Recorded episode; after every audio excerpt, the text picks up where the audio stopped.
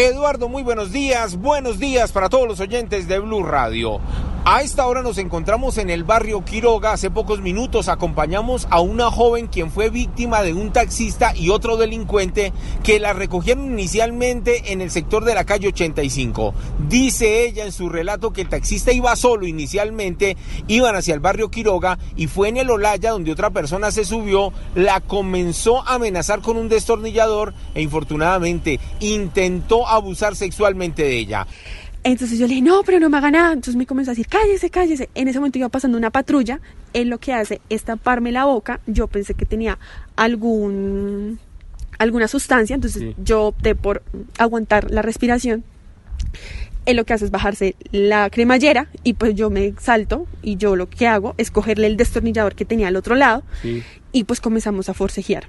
Hablemos ahora de lo que pasó, esta vez con las manifestaciones en Bogotá, una de ellas en el sector del Country Sur, donde los manifestantes de manera pacífica estuvieron en la calle 22 Sur con carrera décima, pero infortunadamente en medio del recorrido hacia el sector del Country Sur, los vándalos se infiltraron, comenzaron las disputas con la Policía Nacional y de allí los daños en Transmilenio y algunas señalizaciones. Hablamos en la madrugada con Alejandro Rivera, quien es el alcalde local de la localidad Rafael Uribe, y esto fue lo que le contó a Blue Radio. Donde dañaron dos semáforos y vandalizaron parte de la estación de Transmilenio. Hay tres heridos y también hay un herido del SMAT y hay cuatro capturados que fueron conducidos a la estación de San Cristóbal. La otra zona de manifestaciones, de protestas y vandalismos nuevamente fue la avenida Ciudad de Cali, muy cerca al Portal de las Américas. Los vándalos se enfrentaron con la policía hasta la 1 y 30 de la mañana.